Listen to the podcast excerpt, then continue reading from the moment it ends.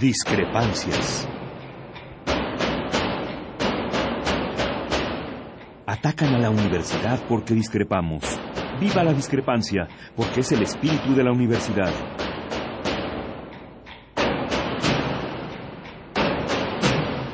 Martes de Discrepancias. Conduce Miguel Ángel Velázquez.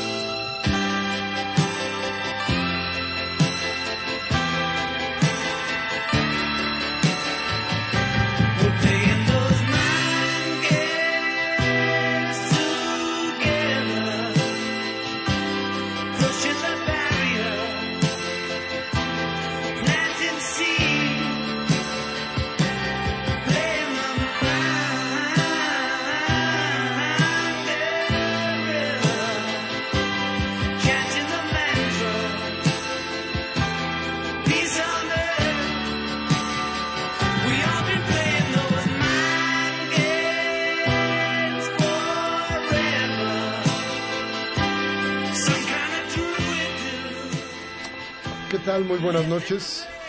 Qué bueno que está con nosotros. Qué bueno que está aquí en Radio UNAM, en este programa. Discrepancias. Qué bueno también que nos acompaña en esta cita nuestra compañera Cristina Urias. ¿Cómo estás, Cristina? Hola, Miguel Ángel. Muy buenas noches a todos. Bienvenidos a Discrepancias. Y yo me imagino que no tan bueno para muchos, porque vuelvo a ver caras de decepción y y gente pegándose en el pecho, pero hmm. perdió Brasil 7 a 1. Caray, yo por poco y no vengo, fíjate, de la tristeza. y era el, era el Bueno, pero ahí podemos ver que no solo en México suceden estas cosas. O sea, vaya, no es nada más que los mexicanos nos, este, nos vamos con las emociones del fútbol y demás. Es a nivel mundial. Yo he visto imágenes en este mundial de gente rezando y no somos solo nosotros. No, pero tampoco es consuelo, ¿eh? No, no, no. El, asunto es que... Pero sí es un fenómeno, un fenómeno que mueve, emociones. Pero mira, es el fenómeno como el fenómeno de... ¿De qué te diré? De series muy famosas, de modelos muy famosos, que se hacen famosos a partir de los medios y que los adoptan, pues que los adoptan todo el mundo y entonces todo el mundo dice, bueno, pues es que sí, eso era la globalización, eso era lo... Eh, eh, creo que alguna vez ya lo habíamos platicado aquí, pero la Thatcher en algún momento en una entrevista decía, no les quiero robar el bolsillo, les quiero robar el alma. Mm, claro. Y lo que hizo fue robarle el alma a la gente. Y lo que ellos hicieron fue cambiar las formas de vida de nosotros mismos, ¿no? Entonces ahora, bueno, admiramos que un mercado, que era lo que ellos proponían, el mercado. ¿Qué mercado? El mercado del fútbol y el mercado de todo, ¿no? Todo tiene un precio, todo se vende y todo se compra. Entonces, el asunto es precisamente eso, lo grave precisamente es eso, ¿no? Que ya no vemos un partido de fútbol planteándonos ciertas condiciones eh, especiales de cada equipo. Bueno, ahora y ahí, ahí, ¿cuánto va a costar que tú te salgas a la calle y te compres la camiseta del Chuchurrito Hernández? ¿O cuánto te cuesta que compres los zapatos que traía este Neymar? ¿O cuánto cuesta que cuánto cuesta el balón de la FIFA? ¿Cuánto cuesta que viva muy bien el señor que que, que, dirige la FIFA y los otros y los otros 40 ladrones que se llevaron 44 mil millones de dólares, decíamos el otro día. Entonces, bueno, a ver, todo esto, dices tú sí, es que no nos pasa nada más a nosotros, le pasa a ellos, le pasa a todo el mundo, Claro. Este, hay una, el fútbol como lo, el deporte además más sencillo, más fácil, no tiene problema, lo juegas donde tú quieras, ¿no? Lo mismo lo juegas en una boca calle que lo juegas en un estadio. Sí, no necesitas gran infraestructura tampoco. Nada, ¿no? Entonces, muy fácil de entender, a final de cuentas, gol es gol y punto. Que yo creo que por eso ha sido utilizado precisamente para mover masas. Así es. Entonces, Debe de ser sencillo para que llegue a todo el mundo. Y es muy sencillo. la gente ha dado por, por plantearse que ahí es donde se juega la nacionalidad y el orgullo nacional. Y, eh, y bueno, este, terrible pues en ese sentido para los brasileños, porque eh, una humillación de ese tamaño en tu casa tiene, tiene otra connotación. Que ¿no? volvemos a la misma. Para mí no, se, no sería humillación. ¿A qué? Para mí no sería humillación. Mm, Vaya, yo creo que les están haciendo un favor también a los brasileños, así como nos hicieron un favor a los mexicanos, para voltear la mirada hacia donde de veras importa. Porque eso de continuar y continuar, de que, ay, ya ganó, y ya ganó otra vez, y ay, qué felicidad, es distraerte de los asuntos que realmente importan. Ahora el problema es que ahorita hasta donde pude saber, en Sao Paulo empezaron los disturbios con mucha fuerza, parece que hay una estampida, este, eh, con consecuencias todavía no, no claras, pero muy fuertes, de gente precisamente que se siente decepcionada. El problema es que el tamaño de la decepción, el tamaño del problema que enfrentan de no ser de Brasil, Brasil eran los campeones, no son nada. Hoy no son nada. Entonces el problema, el, el golpe que te da eso, es un golpe que se transmite a una sociedad a la que tú le has inyectado la necesidad de ser futbolista, ¿no? La Sí, idea de que tú tienes que ser futbolista. Entonces cuando viene esta frustración, te mata. Y esta frustración llevada a, a niveles de violencia, y si esto se conjuga en las calles con la protesta por la injusticia social, estamos frente a algo. Sí, frente a algo muy fuerte que además, precisamente para muchos brasileños, el fútbol es su salida de las favelas. Y por eso se aferran también a eso. entonces ahora, sin fútbol y con carencias y con injusticia, ¿sí? un país enorme, un país grande, una derrota terrible para los brasileños, porque insisto, no se derrota nada más al, al equipo de fútbol, que eso es lo que debería de ser. Se derrota a un, a un país frente a una potencia. Es una potencia la que avasalló, una vez más, a un país de América. Vamos a nuestro primer corte, 5536-8989. Nada sin costo, 01800 50 52 688. Vamos al corte.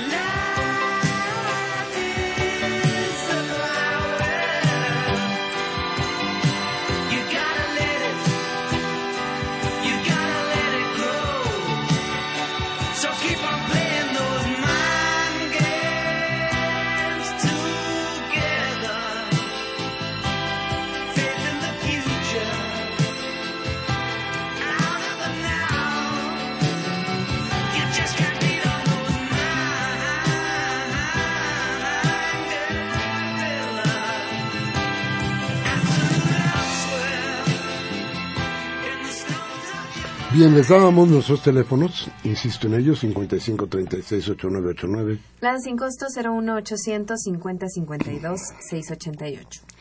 Y, y quiero nada más regresar rápidamente al, al- al- al asunto del fútbol porque hubo quienes dijeron que esta vez América para los americanos y que la Copa iba a ser para los americanos. Hoy está otra vez en riesgo. Estamos teniendo dos equipos, dos superpotencias, dos países desarrollados, dos países que se han dedicado a muchas otras cosas además del fútbol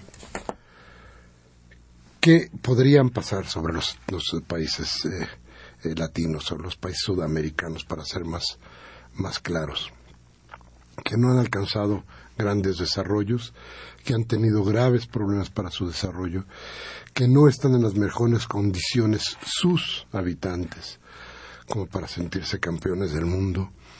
Y creo que una vez más nos vamos a dar cuenta de que hay hegemonías que tenemos todavía encima y que no nos han permitido desarrollarnos. Entonces, ojalá el pueblo de, de Brasil entienda que es más importante lo que les pasa en el fondo que lo que pasa con el fútbol. Y ojalá le den una buena patada a todo lo que les estorba y a todo lo que les enajena para convertirse en una potencia que sí pueden ser, porque ese- el tamaño de ese país es para eso y para más. Pero bueno, una buena noticia para todos nosotros, para todos ustedes, a nosotros desde luego porque hace que este país hasta parezca medio democrático, medio plural diría yo, más que democrático. Y sí también democrático en términos de la competencia. Es muy probable que mañana, se lo estamos dando eh, como un aviso casi, casi un hecho, mañana el Instituto Electoral, Nacional Electoral, le dé por fin su registro a Morena. Esto quiere decir que Morena irá a la competencia política el próximo año. ¿Con qué posibilidades? Bueno, hay muchas esperanzas de todos porque Morena pueda convertirse en el partido de la izquierda o en el partido que el país necesita y que esté un poco más o un o más identificado con las ideas de izquierda que conocemos y que han sido de toda la vida. No quiero decir con esto que, y ya lo he dicho alguna vez aquí, que existan eh, izquierda moderna o izquierda vieja. Perdón, la izquierda siempre tendrá que ver con la justicia. Y cada que un partido político luche por la justicia social, tendremos frente a nosotros un partido político de izquierda. Creo que el asunto de Morena será un asunto de un partido de izquierda que esté buscando justicia. Ojalá sea así. Ojalá veamos a, a, a una entidad política sólida, fuerte, sin titubeos, y que puede ir mucho más adelante de lo que han sido hasta ahora los partidos con este símbolo en el país. Así es que esperemos que mañana ya el, en firme el INE le dé eh, su registro a Morena y desde luego sus prerrogativas que serán muy pocas, digo así como 50 millones de pesos que es lo que se lo que se gasta el PRI digamos que en una de las comidas que que hacen o, o en la producción de En el tarjetas primer Soriana, ¿no? partido Mm. de México contra... Entonces, este, pues bueno, por ahí va la cosa. Este, pero vamos a esperar que esto nos dé un ámbito de competencia interesante, pero no que sirva otra vez para la burla, porque el asunto aquí es que se da posibilidad a los partidos de ingresar a la contienda, pero las posibilidades de que gane son nulas. ¿Por qué? Porque fíjese usted que esta democracia, esta, la que estamos viviendo, es una democracia que también está hecha, sustentada, con base en el poderío económico. La democracia aquí no se trata de igualdad, se trata de competencia. Se trata de que todos salen de la misma meta, pero unos comieron y otros no se trata de que todos salen de la misma de la misma de la misma raya, pero unos traen y otros no. Se trata de que esta democracia habla de oportunidades. Eso es verdad. Que quiere darle oportunidades de igualdad a todos, sí.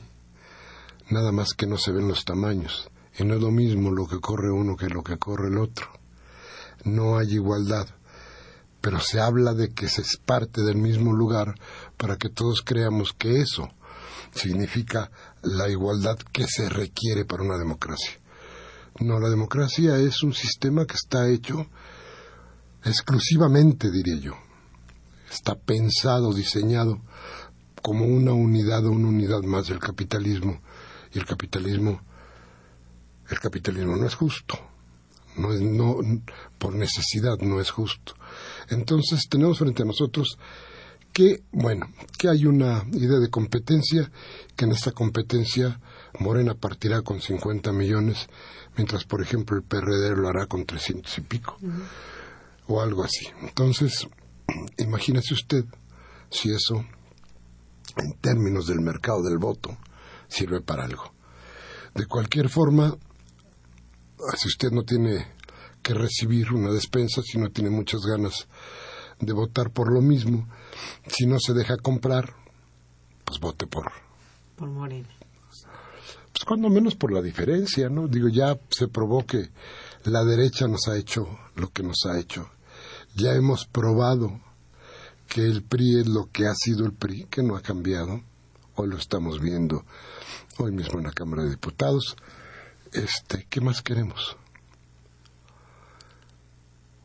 Darle el poder a una derecha disfrazada de izquierda o algo que se le parezca o queremos de veras un partido que esté en la búsqueda de la justicia. Solamente de eso, no necesitamos más. Con que haya justicia todo lo demás se arregla.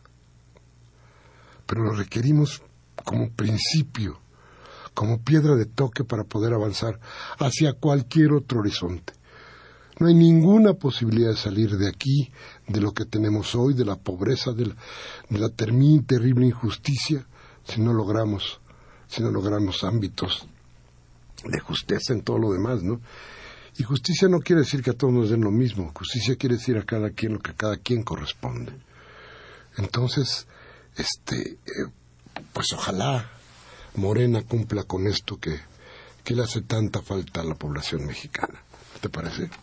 Sí, y además ahora que mm, les tenemos preparados una cápsula que ya no, no la vamos a poder transmitir, pero eh, ahora que el PAN y, y los grupos que integran el PAN hablan de neonazis, se habla de neonazis, se habla de destruir las, este, vaya, edificios eh, que eran, estaban resguardados por el INBA se habla de eliminar nuestra historia, de eliminar eh, nuestras raíces en estos grupos del PAN que, que para la próxima semana seguro les tendremos esta esta cápsula, yo creo que es importante que, que vayamos viendo hacia otro lado, hacia otras posibilidades que no nos lastimen tanto. Sí, es. Mira, lo que pasa es que cuando. Cuando se trata de disfrazar cosas, empieza a ver. a salir estos tipos de chipotes, ¿no? Porque. Pues este, la derecha no puede disfrazarse tanto. Claro.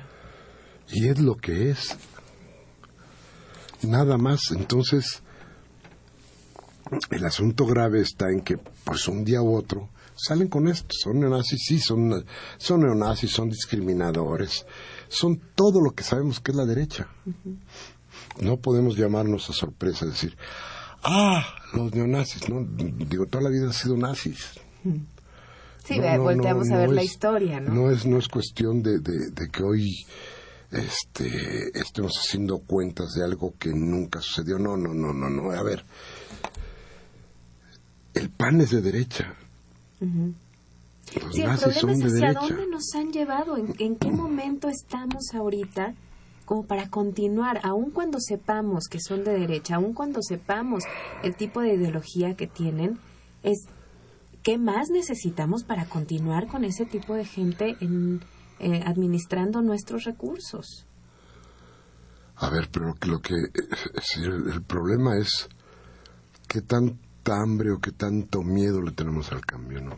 Qué tanta hambre para dejar comprar nuestro voto, qué tanto miedo a un cambio porque no sabemos qué cosa nos va a traer el cambio. Y hay que decirlo con claridad, cualquier cosa podría ser mejor que lo que tenemos. Sí, claro. Sí, a mí me da más miedo continuar por este camino que hacer algún cambio, el que sea. Claro, claro. Pero bueno, vamos rápidamente a un corte, regresamos. Llámenos 55 36 8989. La sin costo 01800 50 52 688.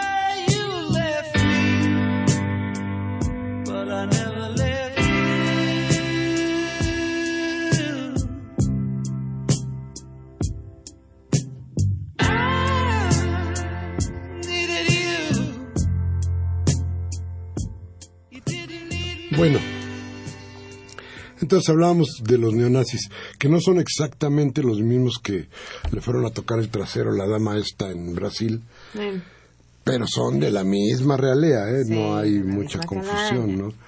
Este, y además curioso estábamos platicando ahorita, porque estos si salieran de la cárcel en algún momento en Brasil, tendrían que regresar a México a la cárcel. ¿Por qué? Pues porque resulta que el software que le vendieron a la delegación Benito Juárez, que es el que funciona para las demandas ciudadanas, etcétera, etcétera, es un, software que le compraron a, a una empresa que se llama Oracle. Oracle dice que el tipo que les compró, el que el tipo que vendió a la delegación el software de la empresa, hace muchos años que no trabaja en la empresa. Es decir, les vendió un software, eh, digamos, pirata. Y el asunto no para ahí. Resulta que este hombre fue el que invitó a los funcionarios panistas a que se fueran a Brasil a y, están, y está encarcelado con ellos. Y los tipos fueron los que le compraron el software a este hombre. Entonces, y seguramente con dinero público. Lo que quiere decir que tendrán que ser sancionados. Entonces, si de aquella salieron, aquí espero que no vayan a salir de nada. Y es que, mire, toda esta forma de gobierno trae consecuencias. Consecuencias graves. El, el chacal de los pinos, Felipe Calderón Hinojosa, inició una guerra que usted ya conoce, de la que hemos hablado aquí mil veces. Dejó un mar de sangre detrás de su gobierno. Pero este, este no ha podido, ¿eh? Déjeme darle estadísticas ya completas que vienen en el reporte sobre delitos de alto impacto del Observatorio, Observatorio Nacional Ciudadano de abril de 14 de, este año. ¿Cuál es la entidad federativa con mayor número de homicidios dolosos de abril del 13 a marzo del 14? ¿Cuál es?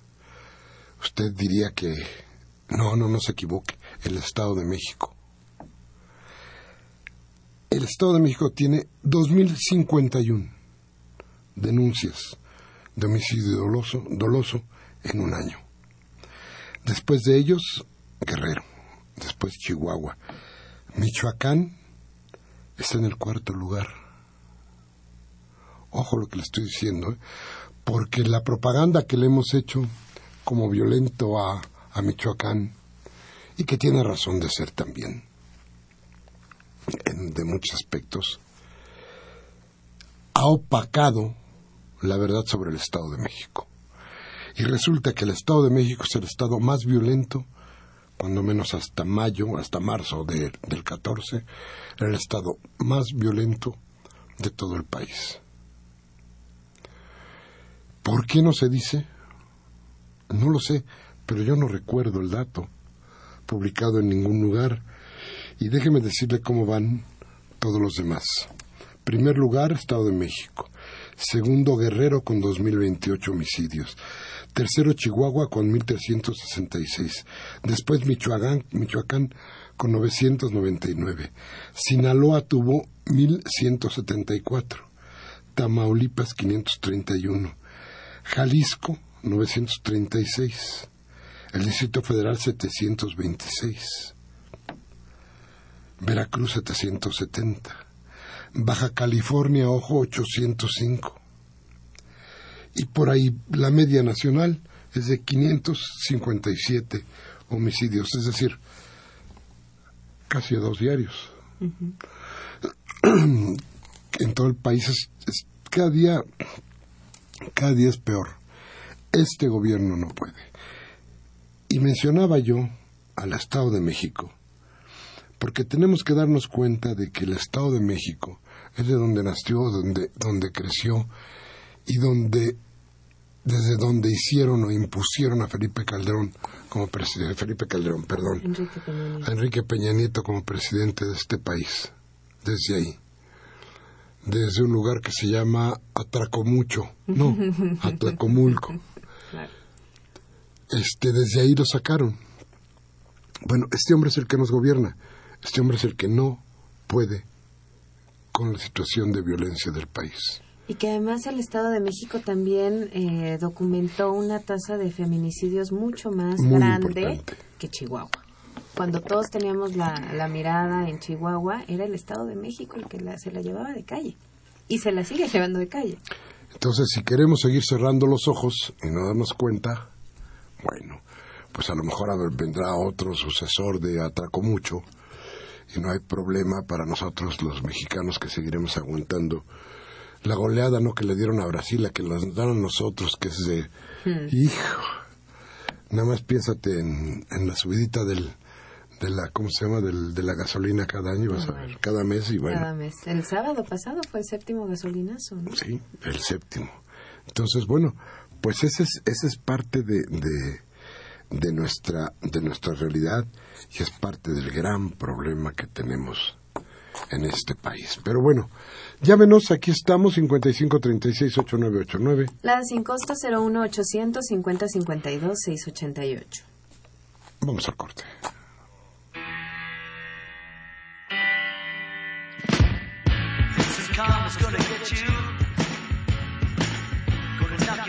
This You better get yourself together. Pretty soon you're gonna be dead.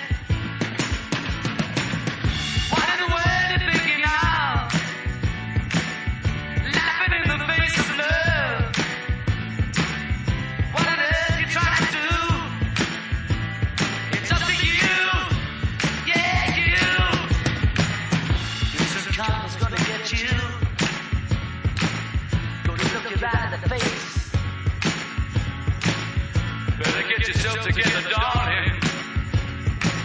Join the human race. How in the world you gonna see?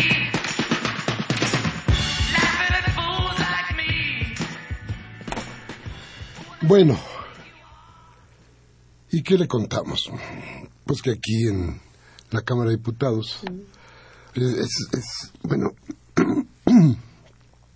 perdón, si puede, si tiene por ahí su aparato de televisión, vaya al canal del Congreso.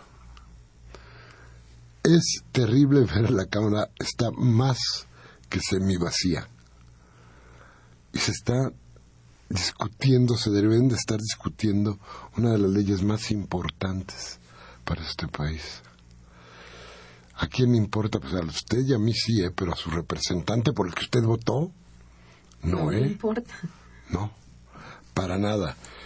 Hay una lucha muy desigual, este, la izquierda perredista desprestigiada, cómplice, agachona, todo lo que usted se imagine, traidora. Todo eso, todo eso, este, pues no tiene la credibilidad como para llamar a algo más. No puede ser porque no hay, nadie puede creer en ellos. Es gente que se acabó. Partido que no puede fructificar en algo diferente porque, porque son los chuchos. Porque hay un interés que no está en el interés de la gente, sino en el interés de los dirigentes. Entonces, bueno, ¿qué puede pasar? Que lo que está pasando. Nos van a, a volver a dejar en lo que tenemos en dos grandes monopolios disfrazados de alguna manera. Y además vigilados. O sea, no solo con pocas. eh, con, con poca accesibilidad a los medios, sino además vigilados y, y con la sentencia de que todo lo que tuitees, escribas, mensajes, hables, todo eso lo podrá tener pues cualquiera que diga es que esto es de seguridad nacional y entonces hay que hay que estarlo checando, ¿no? No, y, eh, el golpe que se le ha dado a, a la gente con esta con estas leyes yo creo que ya es, es el colmo. Después vendrán las del petróleo, ya estamos viendo eso. ¿Qué más podemos ver? ¿Hacia dónde se supone que vamos a ir? Uy. Yo veo un futuro muy negro, la verdad, con este tipo de reformas. Porque además, si te quieres manifestar, por ejemplo, con esta reforma de telecomunicaciones, ellos eh, podrán eh, limitar la señal de Internet en ciertos lugares, en cierta zona. Y entonces, estando en una manifestación, si en algo se podían detener el abuso de los derechos humanos con eh, la instantaneidad de, la, de las redes, ahora ya no, porque ya no vas a tener Internet. Ajá. Y entonces, si alguien te golpea o alguien te evita que, que grites y que, y que te manifiestes, pues ya no lo vas a poder decir en ningún lado porque no vas a tener internet en la calle, ¿no? No, es, es- mira, todo yo creo que, bueno, se aprobó ya en lo general la ley, se están discutiendo artículos que, que no tienen ningún sentido. La Cámara está más que semivacía. Yo no sé si se ha pedido el quórum o no por cuestiones tácticas, porque me parece que ni siquiera hay quórum, ¿no? Pero a final de cuentas, los diputados de, de la izquierda, entre comillas, están discuti- discutiendo el asunto. Mira, el problema es que, y ellos lo saben, los chuchos saben perfectamente que su izquierda carece de credibilidad. Ellos saben que lo que digan ellos no importa. Entonces entran al juego. Y parecen los paladines de la justicia, y eso es una gran mentira, ¿no? Ellos fueron cómplices de todo esto. No sé si ellos quieren jugar con todos nosotros, pero lo real, lo verdadero es que ellos estuvieron inmersos en aquello que se llamó Pacto por México. Claro. Desde ahí. Ahí venía todo. Entonces, ¿hoy qué tenemos? Bueno, tenemos el gran problema de que los poderes llamados fácticos van a gobernar este país como se le dé la gana. ¿A partir de intereses de quién? Pues del señor este Azcárraga. De de- los empresarios, de los político-empresarios, ¿no? Como Ninfa Salinas, como Coldwell. Así es. ¿Y quién se va a oponer? Nadie.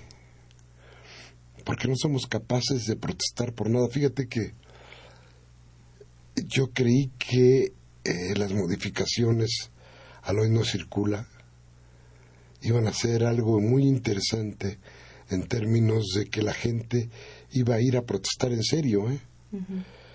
Pero bueno, esto de, la, de que se inmiscuyera el PRI, yo no sé si las pocas ganas de la gente también. Pero o que se inmiscuyera el PRI nos hicieron que, o hicieron que la gente no saliera. Fracasó, yo estaba casi seguro de que iba a ser algo muy diferente. No hay banderas. Por eso tan importante lo que decíamos de, de Morena. No hay banderas. No hay causas.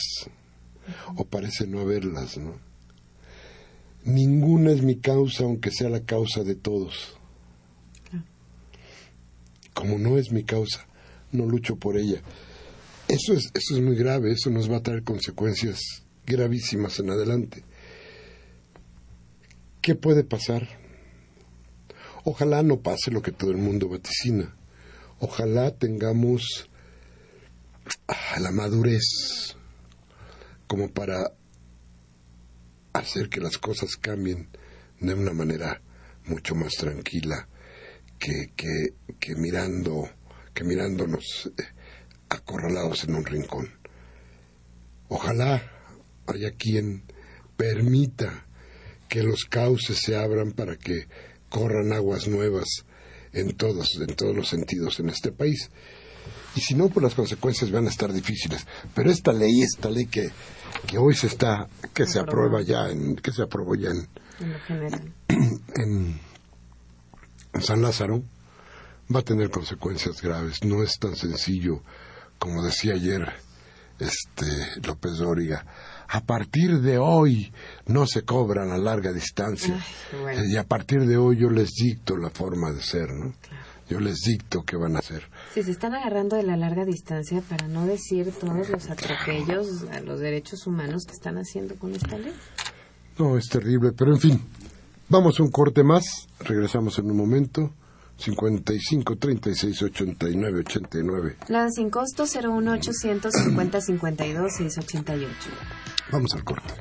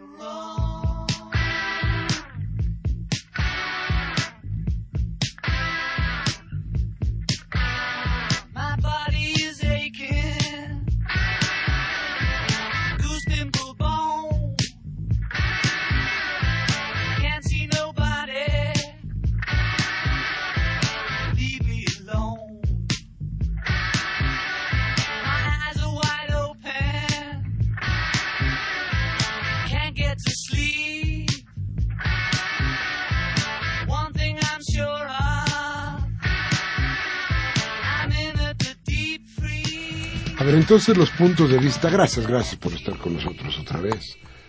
Aquí en discrepancia, los puntos de vista de la ciudadanía sobre esta ley son cuáles. Sí, más bien, Este- ¿cómo nos afecta como ciudadanos esta ley de telecomunicaciones?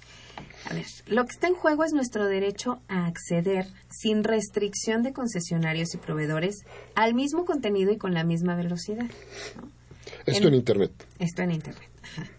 En el proyecto de dictamen que se discute ahora en el Senado desde el martes 2 de julio, se plantea la posibilidad de que los concesionarios permitan o exijan a los proveedores contratar capacidad adicional para mejorar su servicio, o sea, dinero, ¿no?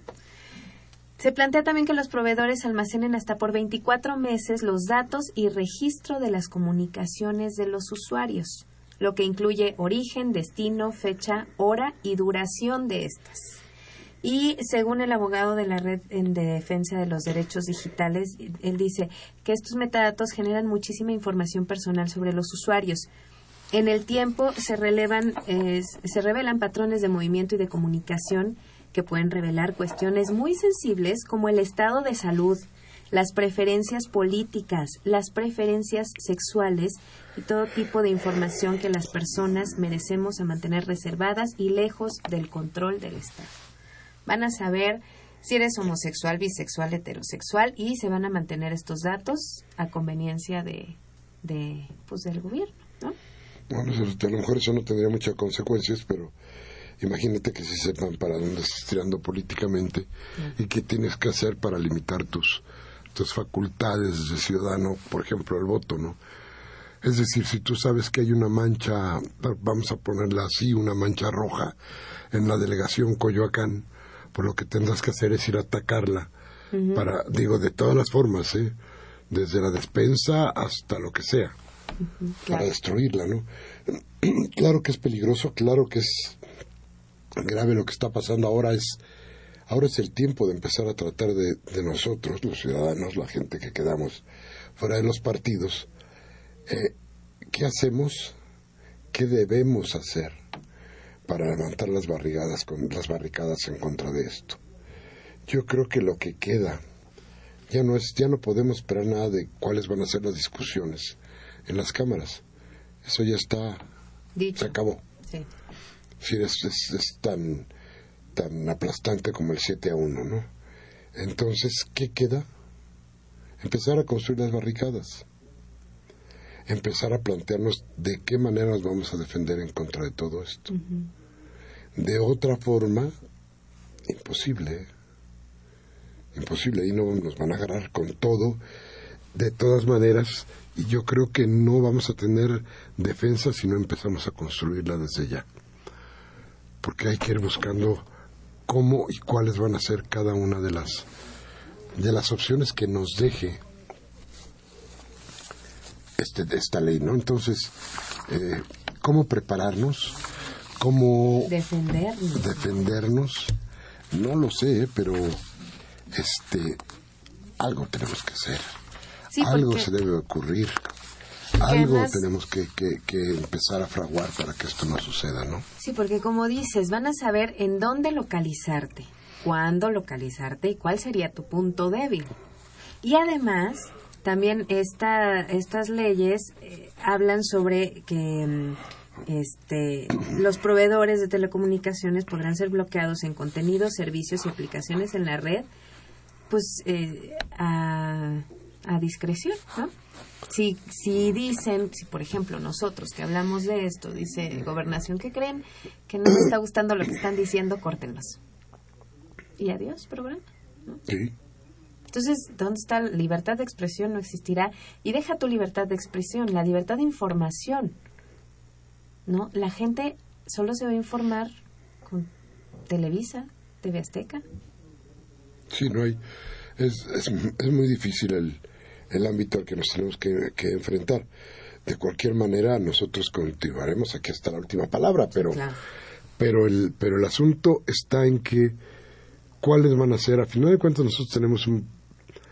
No, un grave problema. Este, nuestro programa pasa por una señal muy limitada, un horario difícil, este, con muchas, muchas cuestiones adversas.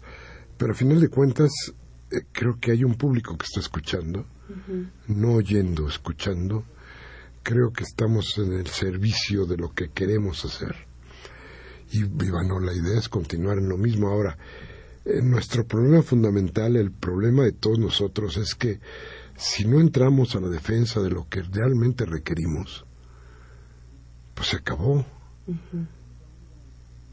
Si esto, vamos, esto lo hacemos porque nos gusta hacerlo, porque creemos que es una obligación hacerlo, y porque pretendemos que hay quien defiende esta, esta, estas, estas horas que nos pasamos frente al micrófono.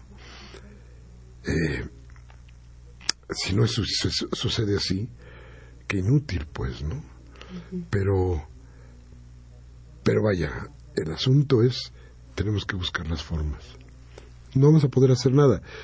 Desde luego, como no se puede legislar en las cámaras, empecemos a dictar las leyes de la calle.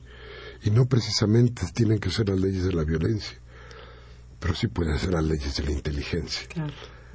Entonces, ¿cómo hacer que se concilien nuestras ideas?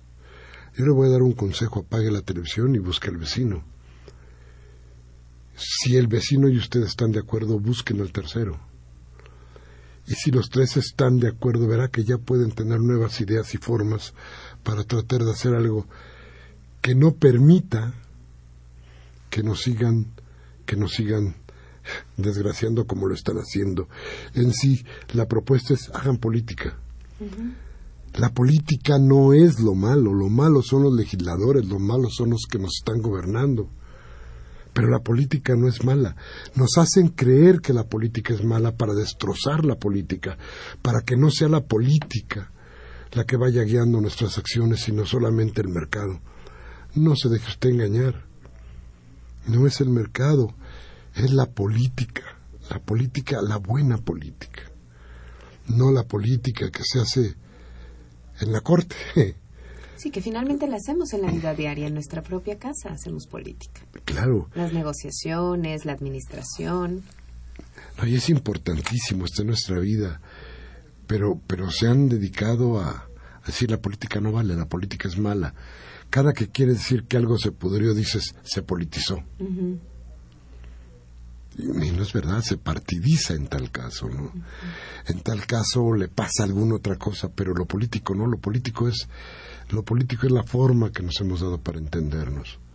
De cualquier manera. Si eso desbarranca, ya no vamos a tener muchas cosas. Pero en fin, les doy una noticia, ya se quemaron ocho grandes autobuses a las afueras del estadio de, de Brasil. La violencia sigue. Allá son las 10, las 11 de la noche, más o menos. Es decir, la cosa empieza. Vamos a un corte y vamos a regresar inmediatamente para leer, para leer sus llamados. Muchas gracias por estar con nosotros.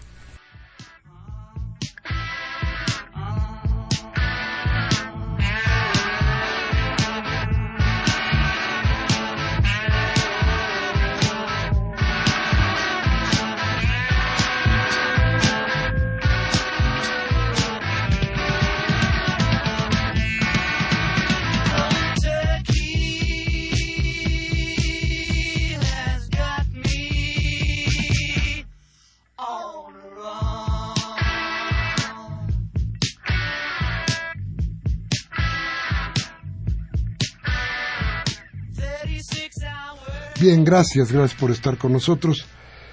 Gracias por sus llamadas y vamos a escuchar su voz primero con nuestra compañera Cristina Orías. Sí, Francisco Javier González de Coajimalpa nos llamó y dice, del 30-0 que el neoliberalismo le ha clavado al pueblo de México, ¿ningún mexicano se lamenta? No, ni nos ponemos tristes, nada, nada más empezamos a pegar, bueno, desde acá, no aquí, en estos micrófonos y con usted, pues pegamos de ladridos, pero se acuerda usted es como el perro ladrando a la, a la luna, ¿no? Luego dice Marcelo García, me parece, de Venustiano Carranza. Algo así. Eh, ay, no, que Macario, bueno, Maciro, quién sabe qué. García me parece que es el apellido. Dice, el pueblo está indefenso con la ley del hoy no circula. No hay dinero para comprar carros nuevos. Hay hay mitos de carros antiguos y a veces son mejores que los nuevos. Sí, yo, yo estoy totalmente de acuerdo con usted, señor García, de Donostiano Carranza. Yo creo que este que a final de cuentas sí, la idea era que, que se compren carros nuevos en la Ciudad de México. Y yo no estoy muy seguro de que estén tratando de evitar que estemos menos enfermos. Lo que están tratando de evitar es que estemos menos ricos. ¿no? Y lo es que- están logrando. Es que desaparecer la clase media es una cosa que es en prioridad o va en prioridad todos estos gobiernos.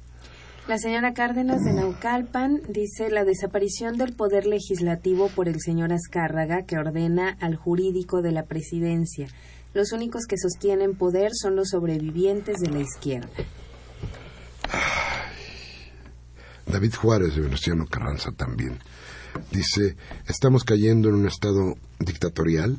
Nos pregunta, fíjese usted que habría que recomponer y ver cómo está la cuestión de los estados dictatoriales, porque las armas no son las mismas. Porque, miren, no es necesario llevar a los soldados, como se dio en Chile, por ejemplo, para meterlos en una cárcel que sea un estadio de fútbol. Eso ya no es necesario. Hoy, ¿qué se necesita? Pues que la televisión haga una buena propaganda para un partido y vas y los encierras y están más, mucho más tranquilos que lo que estaban los presos. No, las armas son hoy muy difíciles, pero si a lo que nos, re- nos referimos sería a la imposición de formas de vida mediante leyes espurias como las que nos acaban de imponer, pues sí estamos viviendo en un lugar absolutamente dictatorial, con un gobierno dictatorial. Es decir, a final de cuentas, si mañana ganara el PAN o si siguiera gobernando el PRI, no habría cambio. Entonces, sí, los elementos que nosotros consideramos como posibles de una dictadura podrían darse en ese terreno. Pero yo creo que tenemos que, se tiene que discutir mucho sobre esto y cambiar ciertos conceptos para tratar de darnos la profundidad de lo que hoy está pasando. Creo que hoy, hoy la cuestión es mucho más grave que la que podía pasar, por ejemplo, en Chile. Mire nada más la cantidad de muertos que no solamente hay aquí, eh, que hay en todas partes. Mire usted la poca libertad. Mire usted los fenómenos que ha traído el neoliberalismo. Y verá usted que sí, que estamos caminando tal vez por una nueva hoja, una nueva hoja mucho más afilada del cuchillo del neoliberalismo. Armando Rojas de Coyoacán dice, una definición de ser gente de izquierda es que hay que ser honrado, justo y solidario. Esperemos que Morena se esté formando con este tipo de gente. Lo esperamos todos. Fíjese usted que, que no nada más es, es una cuestión de, de, de formación política o de cuestión ideológica. No, es necesidad. ¿eh? Si este país no tiene de veras una oposición real, las cosas van a ir muy mal. Hablábamos hace un momento de las dictaduras, pues sin oposición también hay dictadura. Claro. No, no necesitas matar ni llevarte a la cárcel a nadie. Necesitas pagarles la nueva casa en Miami o darle a las niñas para que se vayan de viaje por todo el mundo. Necesitas, necesitas eso para callarlos. Ya no se requieren las balas para callar a la gente. Pues se necesita dinero y cada día más dinero. Eh, muchas, muchas tarjetas Soriana, ¿no? Rubén Pinto de Catepec dice, así como se sienten los brasileños me siento yo, pero por el alto impuesto sobre la renta que nos quitan del salario, dejándonos en la miseria. y todos los días es peor. ¿eh? Manuel Munguía de Iztapalapa dice, mientras el futuro de Brasil es incierto y oscuro, no por la derrota de su equipo de fútbol donde el 7-1 nos enseña lo sucio de los negocios en los que se metió la señora Dilma. En México, el reformismo infame ha mostrado la cara más sucia de los cerdos que manejan la política en México, pues eso ha quedado reducida, pues a eso ha quedado reducido el Congreso, a una bola de delincuentes que tomando como pretexto leyes secundarias, no solamente están violando la Constitución y la soberanía del pueblo, sino que están eh, entregando la riqueza nacional. Abel Guerrero de Venustiano Carranza urge que Morena sea partido político para que comience el proceso de democratización de las instituciones del país, ya que el perredismo chiquista desesperó de México y se volvió traidor. Olvidó la revolución democrática. Pues sí. Augusto Holguín de Coyoacán dice, hablando de democracia, el nuevo partido de Morena nace marcado con el autoritarismo, el dedazo y la falta de democracia, como consta en el artículo de Julio Hernández. Esto es lo que espera el nuevo partido, la supuesta llamada democracia de izquierda. Mire, yo respeto mucho a mi compañero Julio Hernández, pero no estoy de acuerdo con Julio Hernández. Menos Julio Hernández, ese Julio Hernández que hizo una, una huelga de hambre en San Luis Potosí porque el PRI no le quiso dar la candidatura a la gubernatura de su estado. Eh, Julio Hernández, como un buen priista, creo que no está muy de acuerdo con que Morena pueda tener algún, alguna función más interesante que la que pudiera tener solamente como organización política fuera del juego de la elección. Pero déjeme decirle algo, eh, don Augusto de Coyoacán, eh, lo que usted me está diciendo aquí, debería usted estarlo diciendo constantemente al PRI o al PAN, que tienen rato gobernando. Pero lo que usted no puede decirme es que esto que, le- que me está diciendo de Morena, o de la izquierda en general, incluyendo la izquierda esta convencional y agachona, es que no le hemos dado una oportunidad de gobierno. Todo esto me parece que no sé de dónde agarra usted lo del dedazo que inventó el, el PRI, el autoritarismo, que pregúnteme usted qué pasó o qué acaba de pasar en Nayarit, o la falta de democracia, que no se, se ha dado cuenta que sucede en los partidos de derecha como el PRI y como el PAN. Entonces, no se apure tanto por Morena que va a empezar. Si usted de veras tiene preocupación por esta, empiece por el PRI, empiece por el PAN. Son demasiados años los que llevan ahí. Ojalá se pueda corregir desde allá. Karen Dam de Miguel Hidalgo dice, en México ya no hay futuro, se lo terminaron de robar con las reformas energéticas y de telecomunicaciones. Gabriel Campos de Benito Juárez dice, mientras siga existiendo la iglesia, el yunqui y el duopolio televisivo no vamos a tener una verdadera democracia. Se está viviendo en el país un estado de sitio y la pregunta será, ¿por qué están llamando a los jubilados del Ejército Nacional a que vuelvan a trabajar? ¿Cuál es el fin? No tengo respuesta, pero lo voy a averiguar, ¿eh? Y de Benito y, de Coyoacán también nos eh, llama Everardo López. Dice, don Miguel Ángel, qué lejos estamos los mexicanos de ser como Alemania. Luego de que nomás le recetó 7-1 a Brasil solo para que se eduquen. Con lo anterior quisiera mandar un saludo y felicitaciones a mi amiga Judith Brown, quien es alemana, nacionalizada mexicana. Pues felicidades, doña Judith. Este, no, pues yo no quiero ser alemana, yo sí quiero ser mexicano. Con todas las que tenemos, seguiremos cantando el cielito lindo cuando pase de esto y, y tratemos de luchar por mejorar nuestro país. No para que sea Alemania, para que sea México, pero que sea México libre, ¿no? Bien, muchas gracias por estar con nosotros. Gracias. Gracias. Miguel Ángel. Muy buenas noches a todos. Gracias a usted que estuvo aquí este martes 8 de julio. Enrique Jiménez Aldama en la producción, Mariana Cerón en asistencia de producción y Humberto Sánchez Castrejón al mando de esta nave. Muchas gracias. Como siempre le pido que si algo de este programa le ha servido, platique usted con sus amigos, hable de lo que aquí hablamos, tómese un café y dígales que piensen.